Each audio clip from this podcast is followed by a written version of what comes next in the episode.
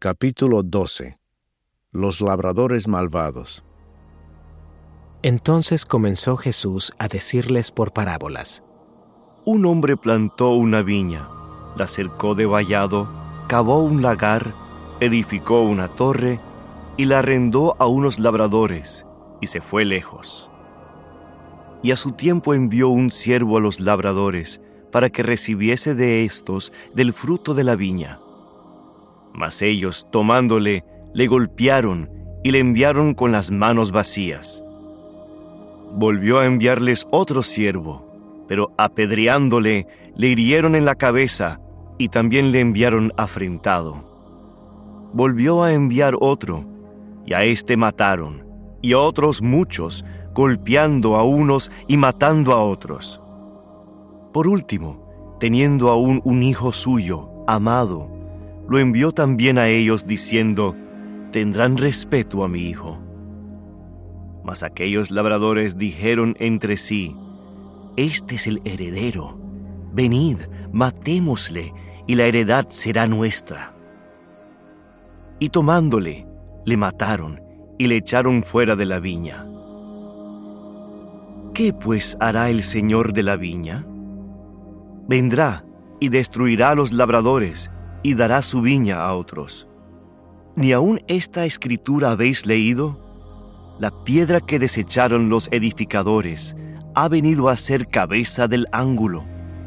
El Señor ha hecho esto. ¿Y es cosa maravillosa a nuestros ojos? Y procuraban prenderle, porque entendían que decía contra ellos aquella parábola, pero temían a la multitud, y dejándole, se fueron. La cuestión del tributo. Y le enviaron algunos de los fariseos y de los herodianos para que le sorprendiesen en alguna palabra. Viniendo ellos, le dijeron, Maestro, sabemos que eres hombre veraz y que no te cuidas de nadie, porque no miras la apariencia de los hombres, sino que con verdad enseñas el camino de Dios. ¿Es lícito dar tributo a César o no? ¿Daremos o no daremos? Mas él, percibiendo la hipocresía de ellos, les dijo, ¿Por qué me tentáis? Traedme la moneda para que la vea. Ellos se la trajeron, y les dijo, ¿De quién es esta imagen y la inscripción? Ellos le dijeron, de César. Respondiendo Jesús, les dijo, Dad a César lo que es de César, y a Dios lo que es de Dios. Y se maravillaron de él. La pregunta sobre la resurrección. Entonces vinieron a él los saduceos, que dicen que no hay resurrección, y le preguntaron diciendo, Maestro, Moisés nos escribió que si el hermano de alguno muriere y dejare esposa, pero no dejare hijos, que su hermano se case con ella y levante descendencia a su hermano. Hubo siete hermanos.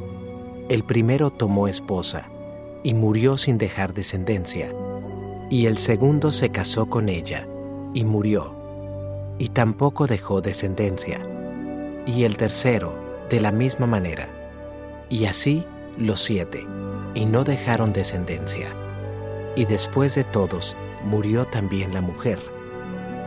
En la resurrección, pues, cuando resuciten, ¿de cuál de ellos será ella mujer, ya que los siete la tuvieron por mujer?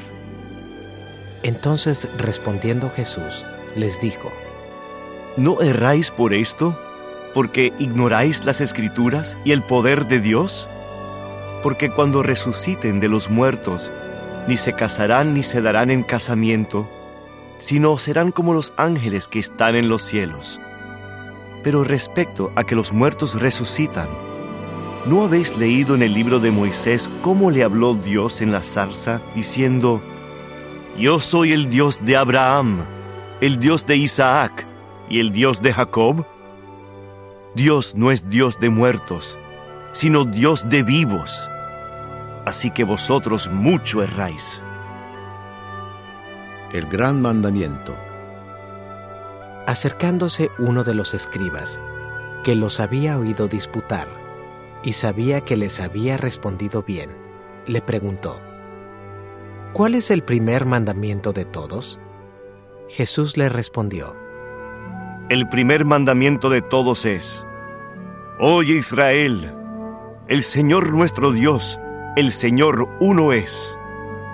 Y amarás al Señor tu Dios con todo tu corazón, y con toda tu alma, y con toda tu mente, y con todas tus fuerzas. Este es el principal mandamiento. Y el segundo es semejante. Amarás a tu prójimo como a ti mismo. No hay otro mandamiento mayor que estos. Entonces el escriba le dijo, Bien, maestro, verdad has dicho, que uno es Dios y no hay otro fuera de él. Y el amarle con todo el corazón, con todo el entendimiento, con toda el alma y con todas las fuerzas, y amar al prójimo como a uno mismo, es más que todos los holocaustos y sacrificios. Jesús entonces, viendo que había respondido sabiamente, le dijo, No estás lejos del reino de Dios. Y ya ninguno osaba preguntarle, ¿De quién es hijo el Cristo? Enseñando Jesús en el templo, decía, ¿Cómo dicen los escribas que el Cristo es hijo de David? Porque el mismo David dijo por el Espíritu Santo, Dijo el Señor a mi Señor, siéntate a mi diestra, hasta que ponga tus enemigos por estrado de tus pies. David mismo le llama Señor. ¿Cómo pues es su hijo? Y gran multitud del pueblo le oía de buena gana. Jesús acusa a los escribas. Y les decía en su doctrina, Guardaos de los escribas que gustan de andar con largas ropas, y aman las salutaciones en las plazas, y las primeras sillas en las sinagogas, y los primeros asientos en las cenas, que devoran las casas de las viudas, y por pretexto hacen largas oraciones. Estos recibirán mayor condenación. La ofrenda de la viuda. Estando Jesús sentado delante del arca de la ofrenda, miraba cómo el pueblo echaba dinero en el arca, y muchos ricos echaban mucho. Y vino una viuda pobre, y echó dos blancas, o sea, un cuadrante. Entonces, llamando a sus discípulos, les dijo, De cierto os digo que esta viuda pobre echó más que todos los que han echado en el arca porque todos han echado de lo que les sobra, pero ésta de su pobreza echó todo lo que tenía, todo su sustento.